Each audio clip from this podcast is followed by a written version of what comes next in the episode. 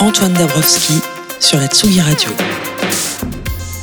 Ce n'était pas forcément le cas au début du siècle, mais il semblerait que le cinéma français en pince aujourd'hui pour les musiciennes et les musiciens issus de la scène électronique hexagonale. Chloé, Parawan, Arnaud Robotini, Laurent Garnier, Agoria, Rhône, pour n'en citer que quelques-uns. Et pour tout vous dire, ça fait quand même plaisir, car malgré plus de 30 ans d'existence, un musée à Détroit, des récompenses, un engouement public et j'en passe, c'est comme si les musiques électroniques devaient encore démontrer leur légitimité, si l'on en juge par la répression dont elles font parfois l'objet dans certains pays.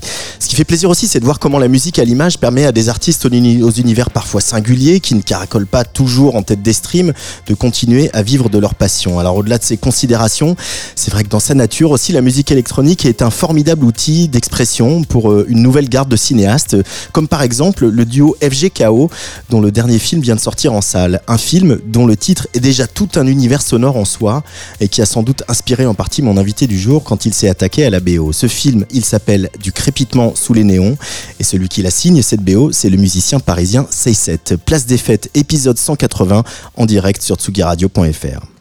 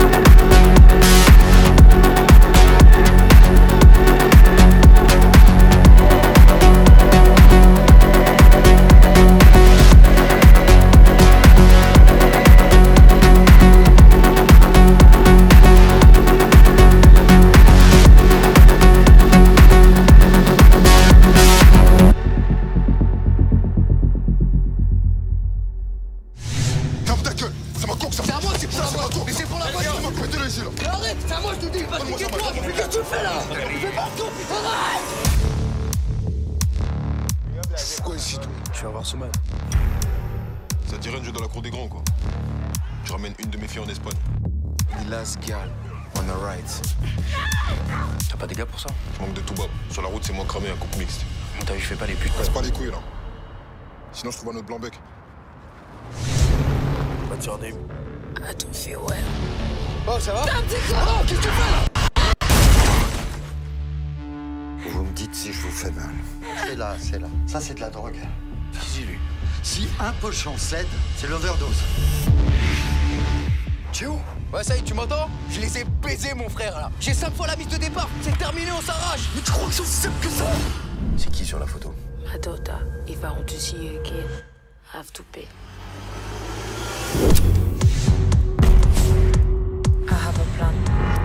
Trust me. Putain. Let's go. Sombre fric Stop! C'est quoi le bail On doit faire quoi là? Hello, my love. Jouez-toi. Oh, il va nous buter Je t'avais dit de pas bosser avec eux.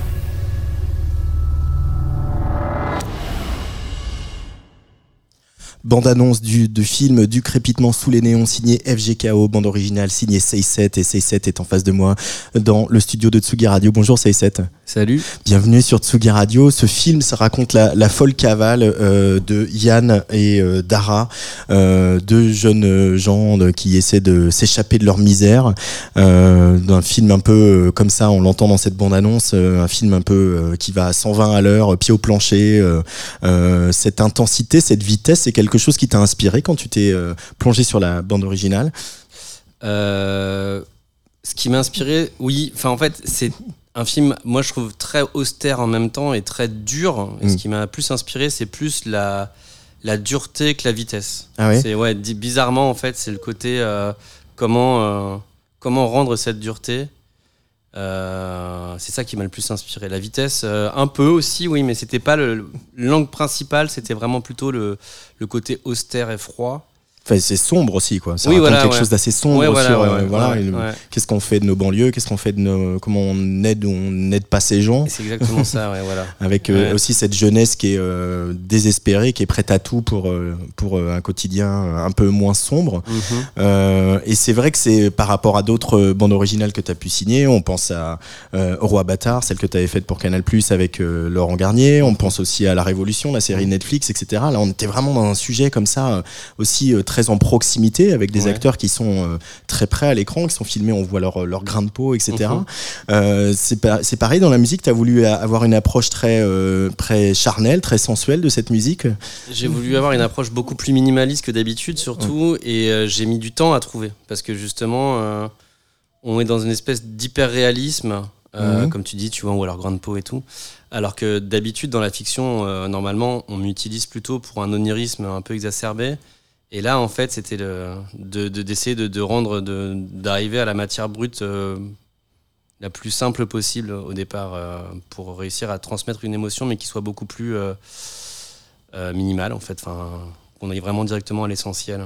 Euh, onirisme, euh, pour autant dans la carrière de 7 il y a déjà eu euh, du kick bass euh, comme celui qu'on a entendu au, au début, et pourtant celui-là, il, il tamponne pas mal quand Ouais. même, là, ce morceau T-Max qu'on a écouté. Euh, Il y avait aussi du plaisir chez toi, justement, à aller taquiner du BPM comme ça, euh, 7 sur cette BO. Bah, complètement, oui, c'est pour, ça que je l'ai fait en fait. Enfin, Il y avait vraiment un, un désir de, de revenir aussi un peu à mes premières amours parce que enfin, moi je viens vraiment de l'électro euh, BPMé, si tu veux, si tu veux. Enfin, quelque chose un peu plus dance floor ou quelque chose, enfin en tout cas dans ma jeunesse. Donc euh, j'ai pris, j'ai pris essentiellement de plaisir. J'ai mis du temps aussi pareil à me réapproprier un petit peu tout ça. Et, euh, et à trouver vraiment les matières qui, m'intéressent. C'est vraiment, c'est une BO et un film de matière en fait pour moi. Mm. C'est vraiment un- beaucoup, beaucoup de temps en studio à trouver euh, vraiment le, cette espèce de patine qu'on met, qu'on met sur, enfin, comme on produit le track. Quoi. Mais c'est marrant, on en a déjà parlé ensemble, mais il y a, y a- tu es aussi un musicien de texture, de Mhm. couches. Euh, Voilà. D'ailleurs, le dernier album s'appelle Layers. Mhm. Euh, quand on voilà, quand on décortique un peu la production de tes morceaux et tes albums, on sent que il y a beaucoup de pistes sur sur le Pro Tools. Euh, du coup, là, comment comment on, on- on gère ça dans le cadre d'une bande originale, d'un film qui va sortir en salle, parce que c'est forcément pas le même travail. Il y a l'image, il y a du beaucoup de temps, il y a d'autres int- il y a d'autres acteurs qui interviennent. Euh, comment on arrive à faire dialoguer sa grammaire de musicien avec euh, tout cet entourage euh? Bah, c'est avant tout un dialogue avec les réalisateurs. Donc euh, c'est ça qui est assez euh, plaisant parce que ça, on, on revient à quelque chose de très intuitif en même temps. Il y a beaucoup de dialogue. Moi, Mm. quand je fais un album euh, électro, euh, pour moi, je, je dialogue avec moi-même, ce qui, ce qui peut être très très long, ça peut mettre beaucoup d'années. Là, on a beaucoup moins de temps, forcément. On a l'impression qu'on a plus de temps pour faire une BO, mais en fait, on a beaucoup moins de temps pour faire un album. Donc, euh, et surtout, on est guidé et on est dans un espèce d'aller-retour. euh, entre soi et euh, la vision d'un réal. Donc là, en plus, ce qui est assez intéressant sur ce film, c'est qu'il y a deux réals. Donc ça a donné des, ça a donné des, belles discussions, des belles rencontres. Ils sont venus, ils sont venus en fait au studio pendant, on a dû, c'était la colo chez moi. Ils sont venus pendant tro- deux trois semaines. Ils venaient tous les jours. On discutait beaucoup et je faisais du son. Et euh, dès qu'il y avait un truc qu'on aimait bien, on s'arrêtait, on discutait encore. Mais c'est très, euh, on- c'est très dans l'oralité finalement. le- C'est vraiment dans l'échange. Et, et pour rentrer vraiment dans la, la, le- la manière de faire, par exemple, tu me disais hors antenne, le, le morceau T-Max qu'on a entendu, il, il illustre, la, il accompagne en tout cas plutôt qu'il illustre la, scène d'ouverture, hein, qui est une scène assez intense, assez forte. Euh, et, et là, vraiment, c'est des, des allers-retours sur la vidéo, vous testez des trucs en direct, comment, comment on procède?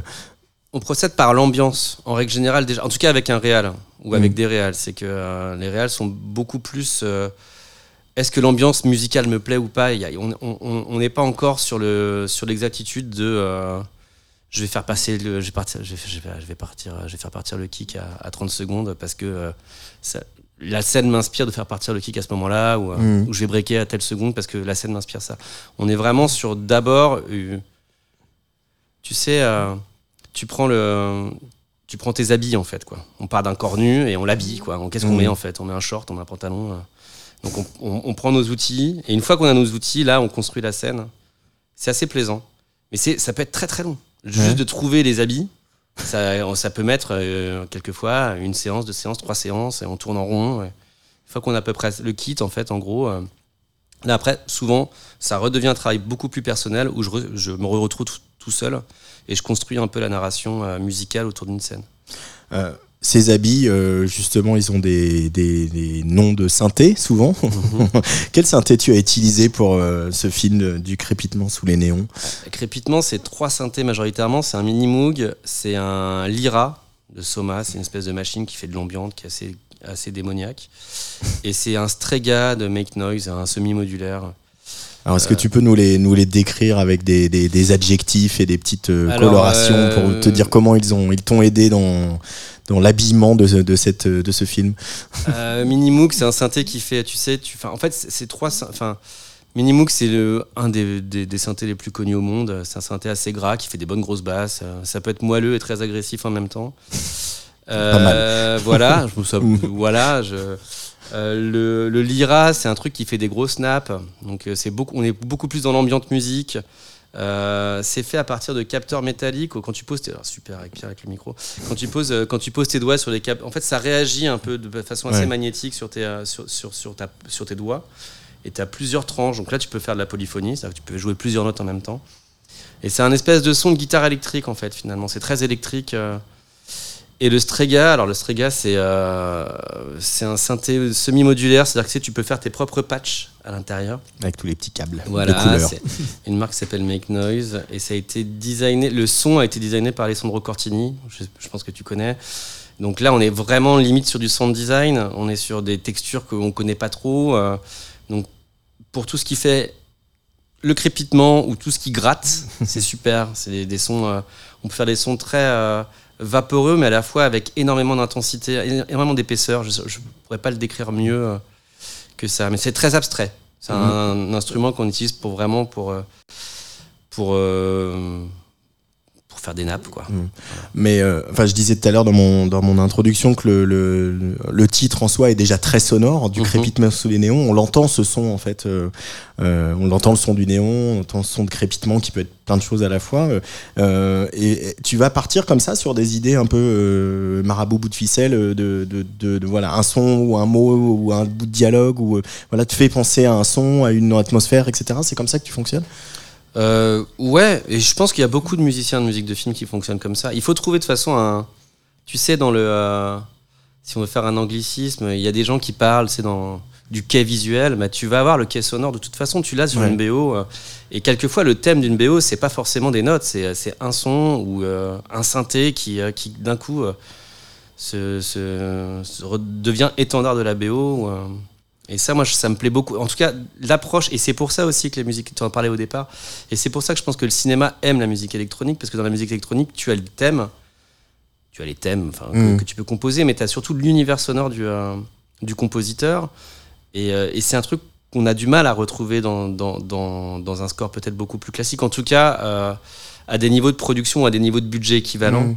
c'est beaucoup plus simple finalement de, de partir avec, avec des gens qui connaissent un peu la synthèse en fait.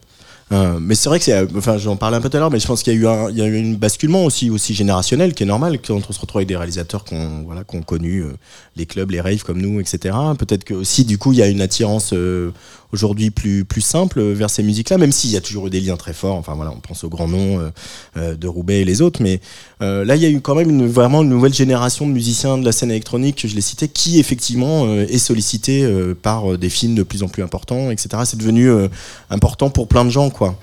Ouais, ouais, je trouve ça, je trouve ça super. Je t'ai- coupé. hein. Non, non, je, j'avais, j'ai même pas fini ma question, tu vois. Vas-y, vas-y, vas-y. Non, non, non, mais je disais, voilà, cette bascule-là, tu l'as senti, toi? Tu as senti le moment où, euh, effectivement, vous êtes de plus en plus nombreux de la scène électronique à être sollicités par des films de, avec des budgets plus conséquents, avec des expositions plus importantes? Il y a eu un basculement? Ouais, mais j'arriverai pas à te dire quand, à part les, euh, tu vois, le César de Robotini, qui je pense de toute façon dans l'inconscient collectif fait que la musique électronique peut être, euh, Ouais. Peut, peut avoir, euh, peut avoir euh, ce genre de récompense. Mais euh, je, pour moi, c'est le, c'est ouais, c'est, les années, c'est 2005-2015 quoi. Il y a vraiment un. Donc oui, t'as raison, c'est générationnel. Après, je trouve ça, enfin pour moi, je trouve ça tellement logique. Enfin, c'est, Ouais. une musique qui prête à l'onirisme dans tous les cas. Le cinéma a besoin de musique qui prête à l'onirisme aussi, ou sinon c'est un cinéma plus de. Sinon on utilise la musique comme une synchro, Mm. mais vraiment pour du score. Je, je trouve que l'affiliation est assez, euh, assez naturelle. Et oui, les, la- les réalisateurs qui ont aujourd'hui 40 ans, 30 entre 35 et 45 ans, forcément, ont baigné dans à un moment donné ou un autre dans l'univers électronique euh, dans leur, euh, dans leur jeunesse, donc ils connaissent mieux les codes et euh, ils peuvent aussi déconstruire cette musique-là et euh, ne pas la voir que comme, euh, comme, comme une musique de club, en fait. Ils ont justement la culture pour la déconstruire et, et la déclubiser d'une certaine Mhm. façon. Euh, Est-ce qu'on se pose la question aussi euh, la, musique, elle fait beaucoup sur un film. Enfin, les réalisateurs le disent souvent, c'est-à-dire que voilà, le, film devient un film au moment où on pose la musique. Avant, c'est pas complètement un film.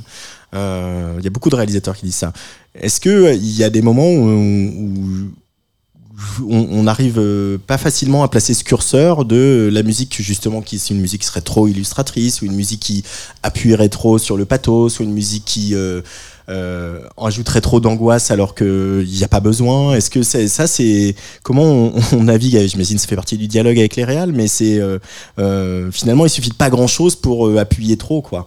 Il suffit de pas grand chose pour complètement euh, Foutre dé- en l'air une défoncer, défoncer une émotion. euh, euh, et euh, et c'est très délicat, c'est ce que j'aime moi, c'est que quelquefois la, la suggestion est quand même beaucoup plus, enfin, plus belle que, euh, Mhm. que d'appuyer quelque chose. Mais euh, j'ai toujours, moi, toujours tendance à, à dire, euh, souvent tendance à dire qu'il y a trop de musique, toujours en mettre un peu moins pour laisser un peu place. euh, Sur les, les, les films avec sur lesquels tu travailles? Bah oui, à part la Révolution, la Révolution on en a mis énormément parce que, parce que ça se prêtait à, à la série et que ça se prêtait vraiment à l'ambiance. Mais sinon, en règle générale, toujours tendance un peu à lever le pied. euh, C'est-à-dire là, on n'en a pas besoin en fait. Là, finalement, il n'y en a pas besoin. Donc, quelquefois, on se retrouve à la fin avec peu de musique. On me dit, bon, voilà, il faudrait peut-être en mettre plus. Et je fais effectivement. Mais c'est mieux de partir de ce sens-là finalement que Ouais. l'inverse et on en tartinait partout. Et après, on perd, on, on perd pas mal de choses. Est-ce que euh, est-ce qu'il y a un peu de field recording aussi quand on fait du score? Est-ce que c'est-à-dire qu'est-ce qu'il peut y avoir des sons de la bande euh, son du film, de, de bruitage, de, de dialogue qui, que tu vas sampler, que tu vas traiter? Est-ce que ça t'arrive de faire ça? Ça, ça m'est Ah, jamais arrivé. Pardon. Pardon Ça m'est jamais arrivé, non. Ouais. Non, non. Non? Non, non, mais euh, c'est merci pour la prochaine. non, mais tu sais, d'un côté, en fait, souvent quand tu arrives et que tu fais la bande-son du film, le montage son n'est pas fait. Ouais. Donc en fait, tu te retrouves avec un film quand même très très brut. C'est pas étalonné, brut, euh, Ouais. C'est pas encore post-synchronisé quand il y a des problèmes de euh, soit de justesse, soit techniquement de dialogue, tu vois, où le son n'a pas été pris. T'as des fonds verts. Enfin, tu vois, c'est quand même pas. Faut arriver à se projeter un minimum. Et, euh, et donc j'ai pas accès. à- Mm. Et si tu vois, j'aurais voulu le faire sur la, la BO des requins. À un moment donné, euh, euh, j'avais demandé en fait au producteur donnez-moi des sons, euh, des sons que vous avez pris, euh, ça Ouais. peut être intéressant, des sons de baleines euh, qu'on peut commencer vraiment à, à modifier ou à, ou à pitcher et tout. Et je les ai- j'ai- ils ont mixé tellement tard que la BO était finie. En fait, j'avais pas, j'ai même pas eu accès à, à ça. Je sais pas si c'est un mal en fait, mais euh, Ouais. parce que ça force aussi notre imaginaire. Ouais, Ça conditionne, ouais. Voilà. Je voudrais qu'on écoute quand même un petit extrait de la bande originale de La Révolution, la série Netflix, euh, parce que c'est euh, ça aussi c'est un petit point de basculement dans la carrière de 6-7. La Révolution signée 6-7 sur Tsuga Radio.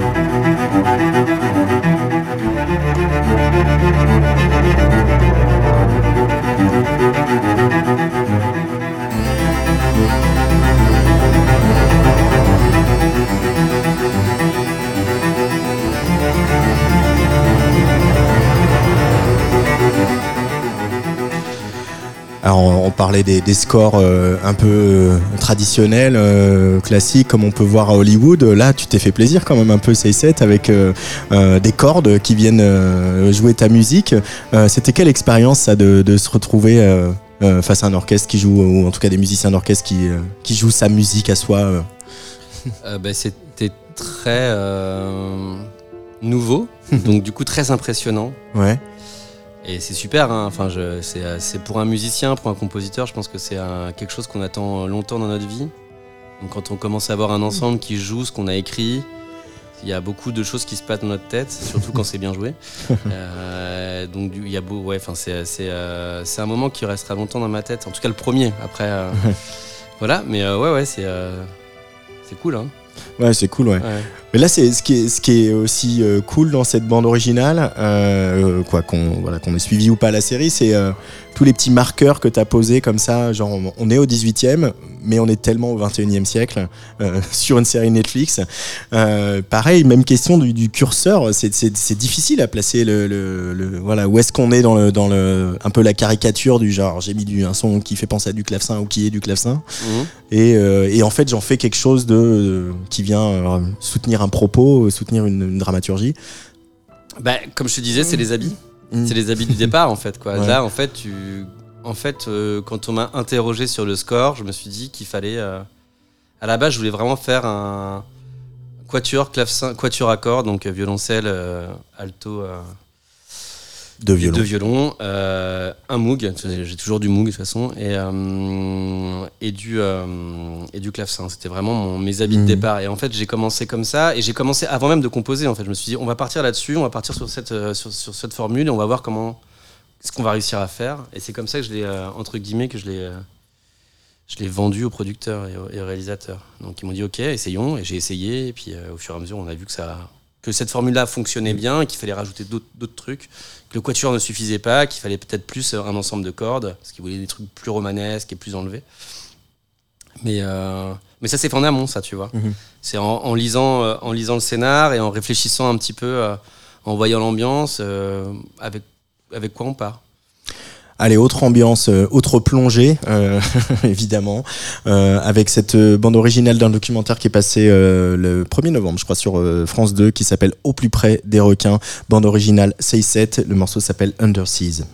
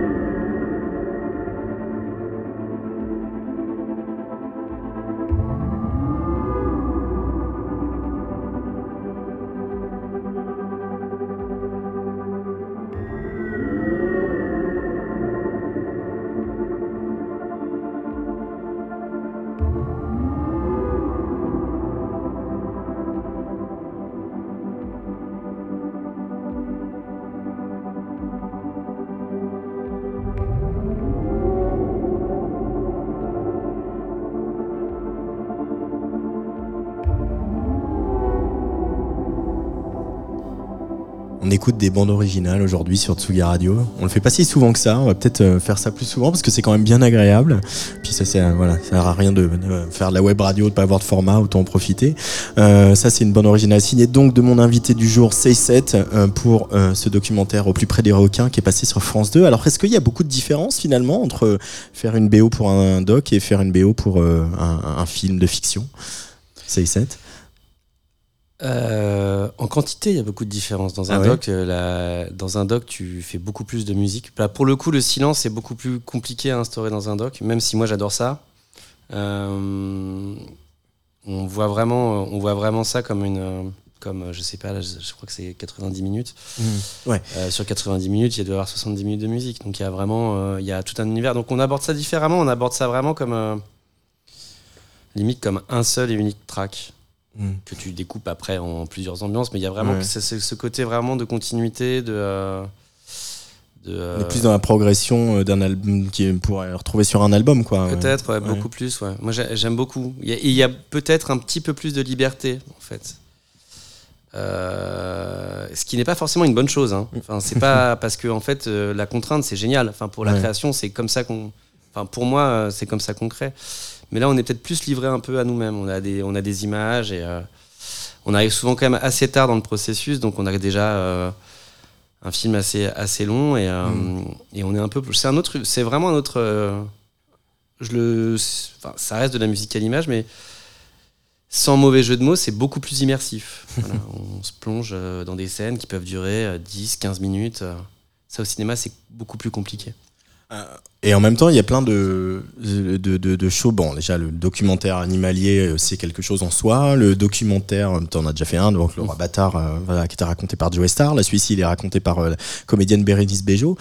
Euh, mais le documentaire animalier sous l'eau, c'est aussi un genre en soi. Et les musiciens qui font de la musique pour euh, illustrer ces documentaires, c'est presque un genre en soi. Comment on, on- on se distingue et on va mettre sa petite touche euh, C'est cette. Qu'est-ce que tu. euh, Qu'est-ce que toi tu as fait sur ce documentaire que tu trouves que voilà que où tu t'es dit là je tiens un truc qui est qui est à moi C'est drôle, ça. C'est la question que je ne saurais pas. Je ne saurais pas y- vraiment y répondre. Mais parce que Bah, j'ai mis les- j'ai- déjà je je pense que j'ai fait vraiment ce que je sais faire en fait Ouais. en soi hein. c'est juste que je l'ai euh, je l'ai watté on va dire mais euh, j'avais envie de je sais pas j'avais envie de bah, tu vois tout à l'heure tu me disais euh, est-ce que tu fais du field recording et tout et là c'est que de l'image enfin il y a aucun son euh, aucun son réel dans, dans cette BO c'est que des c'est que des synthés qui font des bruits un peu étranges.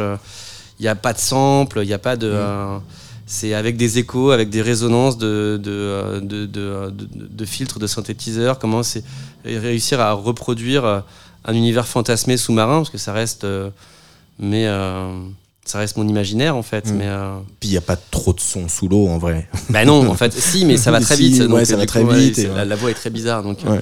ça serait peut-être pas très, euh, serait peut-être pas très joli à écouter. Et c'est ah oui alors là, là, voilà c'est le moment où la sonnerie sonne puisque Ah, les invités d'après arrivent c'est pour ça que voilà c'est pour les invités de tout à l'heure de la partie mag de Place des Fêtes.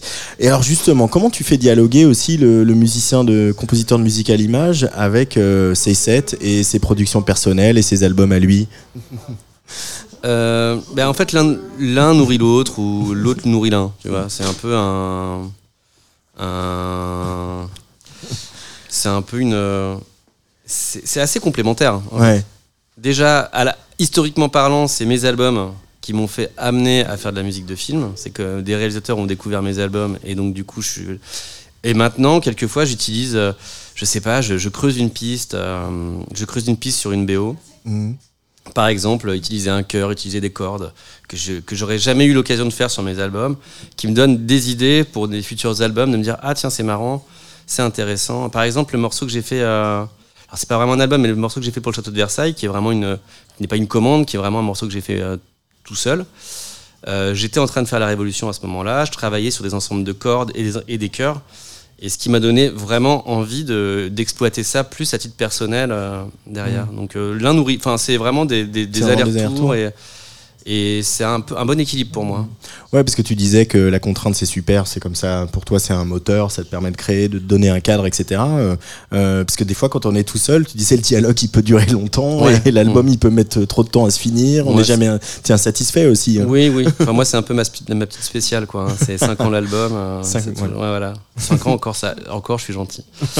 mais, euh, mais avant, quand je faisais pas de BO, j'avais justement des longs moments de panne comme ça. Mm. Avec les BO, j'ai l'impression que ça me stimule de toute façon artistiquement, puisque j'aurai toujours euh, un propos, un réalisateur qui va un peu me bousculer et qui va un peu me, me faire aller dans des endroits que j'avais pas forcément prévus au départ. Et euh, on m'aurait dit il y a 10 ans que je ferais de la musique avec des orchestres ou que je ferais, ou que j'aurais fait T-Max par exemple. Je, Mm.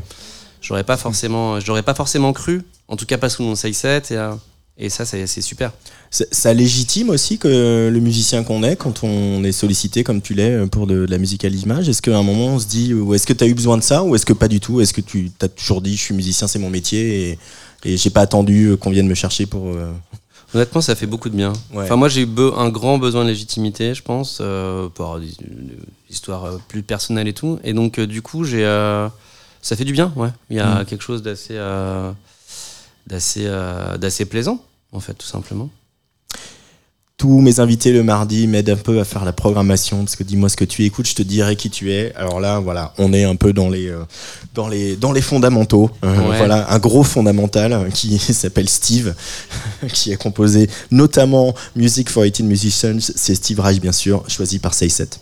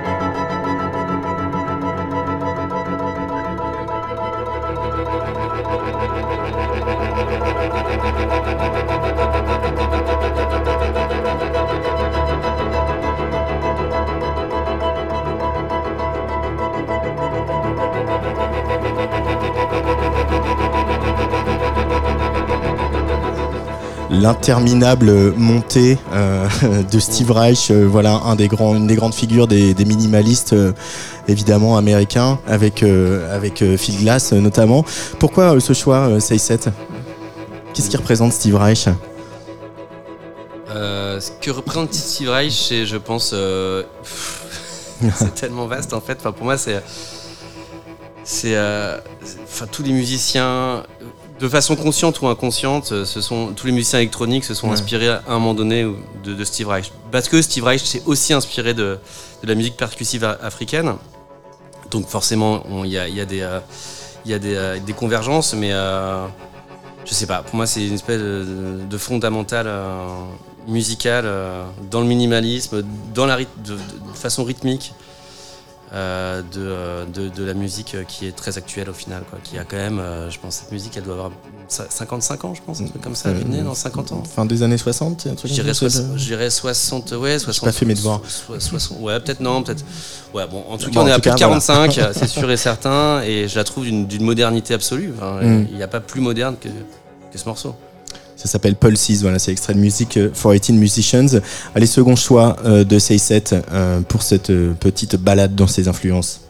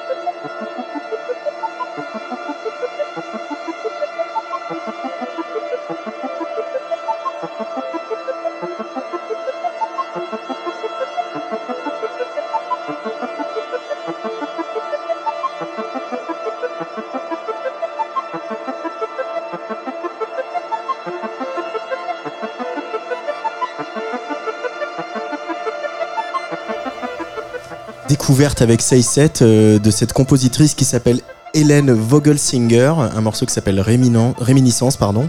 Euh, Say Set, c'est qui euh, Hélène Vogel- Vogelsinger?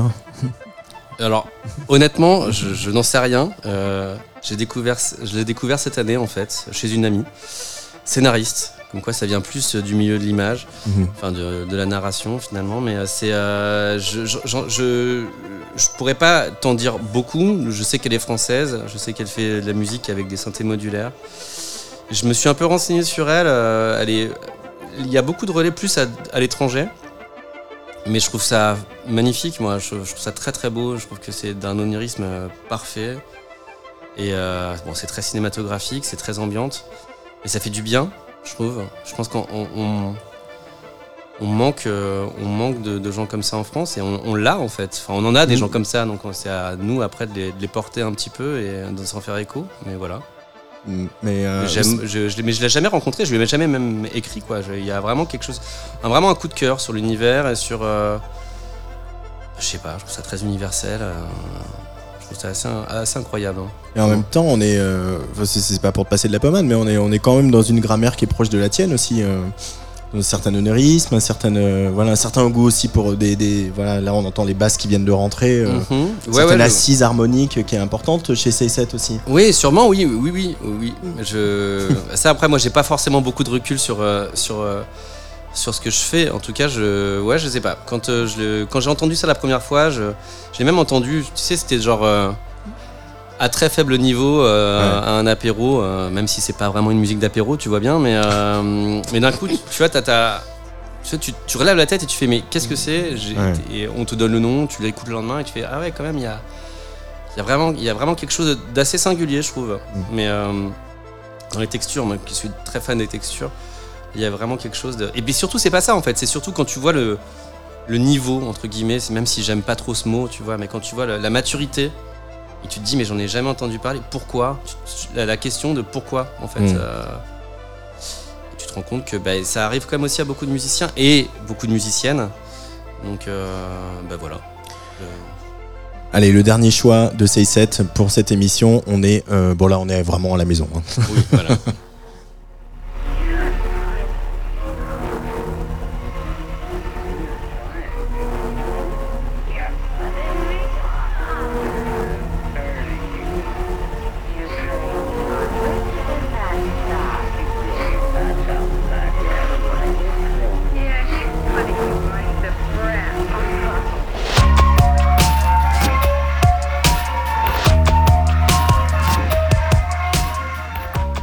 petite euh, comme ça euh, piqûre de Boards of Canada parce que c'est un peu les fondamentaux aussi ça Boards of Canada 6-7 je le disais tout à l'heure mais euh, voilà parce que c'est aussi euh, un certain son euh, du côté de chez Warp notamment qui est très important dans ton univers à toi Ouais, bah en fait, ce morceau sort en 2002 de tête. Je commence à faire de la musique. Julie and Candy hein, je vais faire toutes les notes de bas de page euh, et je commence à faire de la musique dans la foulée en fait. Enfin, c'est vraiment un morceau pour moi, c'est. euh, Enfin, c'est plus que fondamental. quoi. Ça fait partie euh, de mon ADN et. euh, Et oui, c'est après ce morceau que je me dis que je. Voilà, je sais pas, il faut que j'essaye. C'est celui qui m'a vraiment donné envie de, de me lancer, on va dire. Voilà. Est-ce que toutes ces expériences, ces albums, même s'ils mettent 5-6 ans à venir, et puis toutes ces bandes son pour la- pour l'image, etc., ça t'a.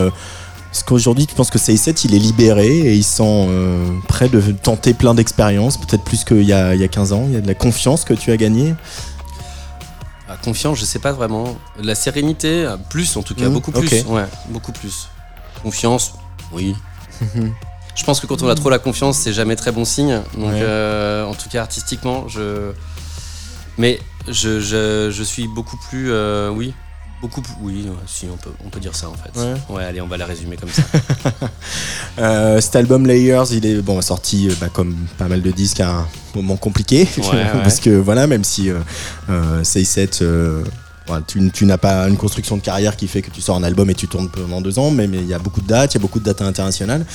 Du coup, il y a une version extended avec euh, plein de, de chouettes remixes, dont un d'Irene Rezel euh, de Oui. tête, hein, de, de, de- du De pianiste euh, de Switchfoot, de Niklas, euh, Niklas Pachbourg, ouais. voilà, Niklas Pachbourg. Il y a ce morceau aussi Malaparte qu'on va écouter pour, pour se quitter, qu'on va même lancer dès maintenant. Il y a, tu travailles déjà sur un nouvel album ou tu es déjà. Je travaille sur un nouvel album. ouais. ouais. J'ai commencé à, à faire un ciné-concert l'année dernière au musée d'Orsay sur un film qui s'appelle Finisterae de Jean Epstein. Mm. Et euh, ça sera, c'est un peu les fondements de mon nouvel album en fait. Voilà. Entre euh, voilà, d'autres d'autres musiques pour euh, l'image, on imagine Oui, euh, ça oui, n'arrête pas non plus. Oui, non, j'ai un 2003, 2023 assez, assez chargé. Bah, Voilà. tant mieux. Merci beaucoup, merci à d'être venu euh, euh, au studio Merci de Sugi. Radio. On va se quitter avec Malaparte, donc extrait de- du dernier album de Sayset qui s'appelle Layers, que je vous recommande chaudement. Comme je vous recommande chaudement euh, d'aller voir Du crépitement sous les néons, le film d'FGKO, avec la BO signée Sayset. A plus. Salut